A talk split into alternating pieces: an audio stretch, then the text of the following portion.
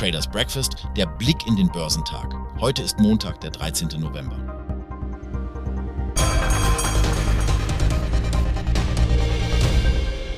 In den meisten asiatisch-pazifischen Märkten war die Lage gemischt, da Anleger gespannt auf weitere Wirtschaftsdaten vor den hochkarätigen Gesprächen zwischen den USA und China warteten.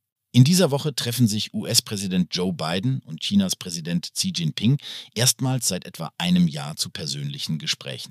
Der Nikkei 225 in Japan schloss mit einem leichten Anstieg von 0,05 Prozent, während der Topix unverändert blieb. Der südkoreanische Kospi verzeichnete einen leichten Rückgang um 0,24 Prozent, während der Kosdaq um 1,89 Prozent fiel.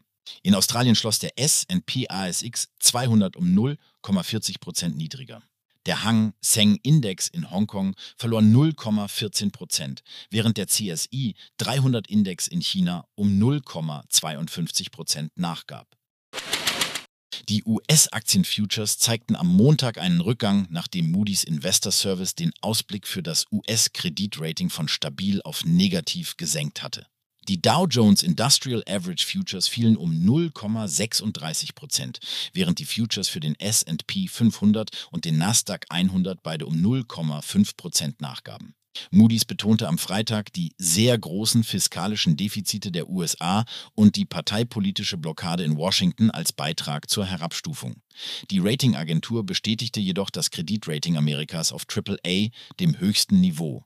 Dies erfolgt drei Monate nachdem Fitch das langfristige Fremdwährungs-Issuer-Default-Rating der USA von AAA auf AA Plus gesenkt hatte. Fitch nannte dabei erwartete fiskale Verschlechterungen, eine zunehmende Schuldenlast und politische Pattsituationen bei Haushalts- und Schuldenfragen.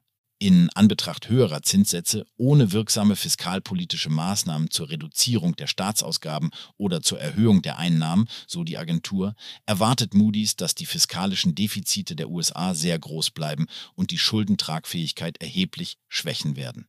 Obwohl es null Ausfallrisiko für US-Schulden gibt, bleibt der niedrigere Ausblick für das Kreditrating relevant für seine Auswirkungen auf die Attraktivität der Schulden für ausländische Investoren, so Jay Hatfield, CEO von Infrastructure Capital Management.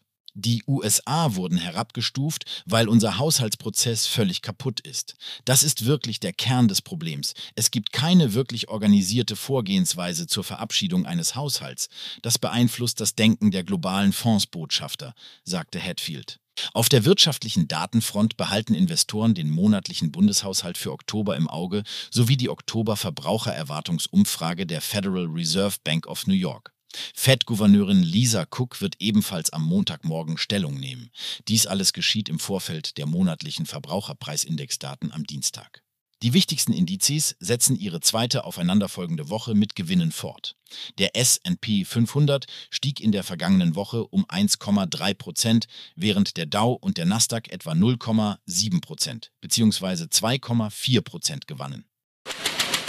Am deutschen Aktienmarkt zeigt sich zum Start einer mit Konjunkturdaten gefüllten Woche eine gewisse Zurückhaltung, trotz der jüngsten Tech-Rally in New York. Eine Stunde vor der Xetra-Eröffnung am Montag signalisiert der X-DAX für den deutschen Leitindex ein Plus von 0,3 Prozent auf 15.285 Punkte. Der Eurostox 50 wird ebenfalls 0,4 Prozent höher erwartet. Die Börsen rechnen mit einem deutlichen Rückgang der Jahresrate. Sollte das so eintreten, würde sich die Zinsdiskussion endgültig von der Frage, ob die Fed noch einmal erhöht, wegbewegen, schrieb Thomas Altmann, Portfoliomanager vom Vermögensverwalter QC Partners. Stattdessen würde sich die Diskussion dann auf den Zeitpunkt der ersten Zinssenkung konzentrieren. Die Berichtssaison bleibt in dieser Woche im Fokus und am Montag öffnen Unternehmen wie Billfinger, Talanx, Salzgitter und die Automobilholding Porsche SE ihre Bücher. Die Titel des Industriedienstleisters Bielfinger gewannen vorbörslich auf Tradegate 1,9 Prozent zum Xetra-Schluss, die des Versicherers Talanx gut 1 Prozent. Borussia Dortmund verlor nach einer weiteren Niederlage in der Fußball-Bundesliga 1,5 Prozent auf Tradegate. Die Aktien des Windkraft- und Solarunternehmens Energiekontor stiegen anlässlich des Quartalsberichts vorbörslich um fast 5 Prozent. Allerdings Allerdings waren sie in der Vorwoche um eingebrochen.